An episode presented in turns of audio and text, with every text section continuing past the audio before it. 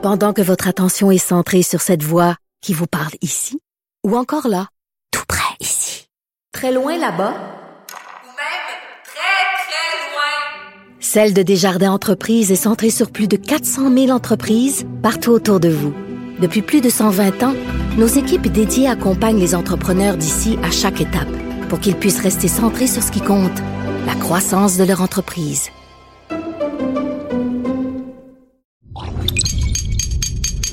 Radio. Salut, c'est Charles Tran avec l'équipe dans 5 minutes. On s'intéresse aux sciences, à l'histoire et à l'actualité.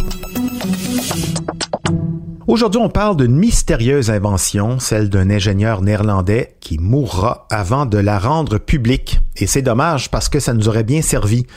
C'est devenu une fatalité en la taille que prennent les fichiers informatiques, que ce soit des photos, des textes ou surtout des vidéos. Elle est toujours de plus en plus grosse, la vidéo HD, ensuite 4K, bientôt même le 8K.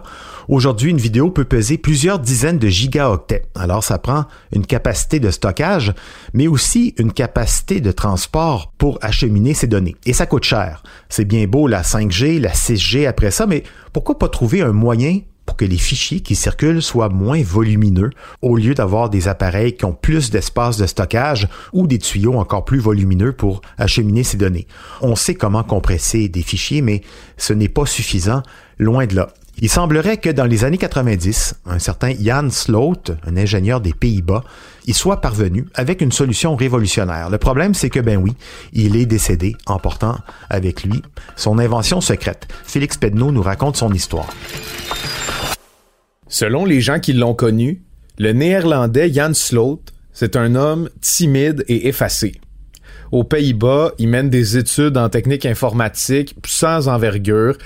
Il passe d'une job à une autre sans que sa carrière soit grandiose, puis il finit par se fixer comme réparateur de télé puis de radio dans une petite boutique d'une ville provinciale des Pays-Bas. Par curiosité, autour de 1984, il fait l'acquisition de différents modèles d'ordinateurs les uns après les autres, notamment le fameux Commodore 64 qu'on connaît bien, pour participer à la première bulle informatique qui, agite le monde à cette époque-là. Comme les ordinateurs de ces années-là tombent souvent en panne, lui caresse l'idée de monter un site pour répertorier toutes les sortes de pannes d'ordinateurs, et ça, ça lui fait prendre conscience de la trop petite capacité de stockage des ordinateurs à l'époque. Dans le temps, les Commodore 64 étaient les ordi les plus performants. Mais il en aurait fallu 16 000 pour atteindre la même capacité de chargement qu'un téléphone intelligent bas de gamme aujourd'hui. Jan Sloat se demande alors s'il existe une formule ou un moyen pour que les ordinateurs puissent dépasser les limitations que la mémoire physique leur offre à ce moment-là. Et il a dû y avoir une révélation dans son esprit. Quelque chose a dû se passer. Il a dû comprendre quelque chose que même les meilleurs ingénieurs de la Silicon Valley ont pas vu à cette époque-là. Parce que Jan Sloat décide d'investir 15 années de sa vie dans la recherche, probablement par essai-erreur, dans son grenier, pour trouver la formule ultime. Selon un témoignage de son fils, Sloat passe ses nuits à faire du codage, puis s'endort même parfois direct devant son ordi. Et comme beaucoup d'inventeurs qui sentent qu'ils ont touché à quelque chose d'unique, Jan Sloat commence à développer un sens aigu de la paranoïa. Il craint que quelqu'un lui vole l'invention sur laquelle il travaille, donc il devient très scrupuleux et souvent il efface le fruit de ses efforts après avoir travaillé. Ce qui se dit, c'est que s'il trouve la formule pour simplifier le poids des données. Il veut qu'elles restent cachées dans son cerveau, puis nulle part ailleurs. À force de travail, il commence à accumuler des dettes de centaines de milliers de florins, qui est la monnaie aux Pays-Bas à cette époque-là avant l'euro, parce qu'il néglige son emploi. Et comme de fait, comme pour valider son rôle de visionnaire, ben les années 90 voient apparaître un intérêt croissant pour Internet.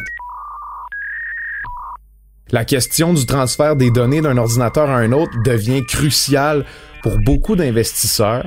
Et donc, au même moment, chez lui, dans son grenier, Jan Slot est en train de trouver peut-être un moyen de répondre à leurs incertitudes. Il est endetté, puis il se met à la recherche d'investisseurs, de contacts qui connaissent rien à l'informatique pour la majorité. Ses deux premiers partenaires sont dans le domaine de la cuisine puis de la construction, pour vous donner une idée. Mais pourtant, il lui suffit de leur montrer le produit de ses recherches, puis tous sautent dans le train sans poser de questions. Plusieurs personnes embarquent dans l'aventure, puis on finit par trouver, d'une personne à l'autre, le moyen de contacter un des ingénieurs en informatique qui est les plus en vogue des Pays-Bas, un certain Roll Piper, qui est le PDG de Philips, le géant de la technologie aux Pays-Bas. Ce que Jan Sloot a montré à ses partenaires d'affaires, donc, il montre au PDG de Philips dans un appartement à Amsterdam. Il relie une petite boîte blanche à une télé avec un câble de transmission de 64 kilooctets et il fait jouer 16 films simultanément. Pour que les films puissent tous jouer simultanément, ça voudrait dire que chaque film devrait peser environ 8 kilooctets. Pour vous donner une idée, téléchargez aujourd'hui un film sur Internet, puis vous allez vous retrouver avec plusieurs gigs sur votre ordinateur.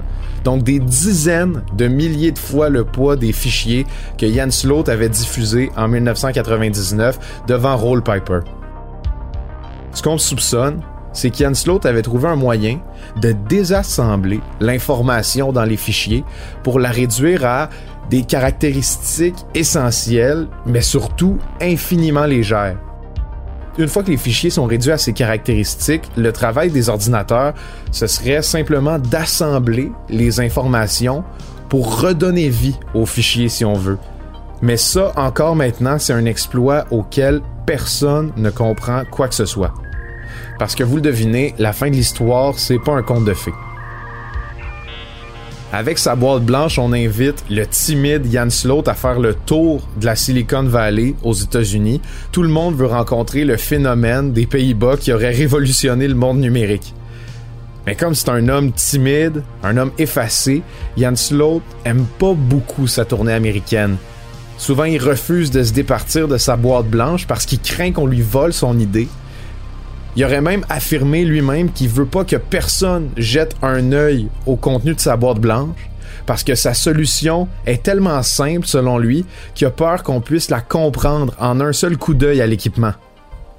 Tout ça pour dire que quelques jours après son retour de sa tournée américaine, puis surtout une journée avant la signature de son contrat pour commercialiser son invention, Jan Sloot meurt d'une crise cardiaque dans son jardin.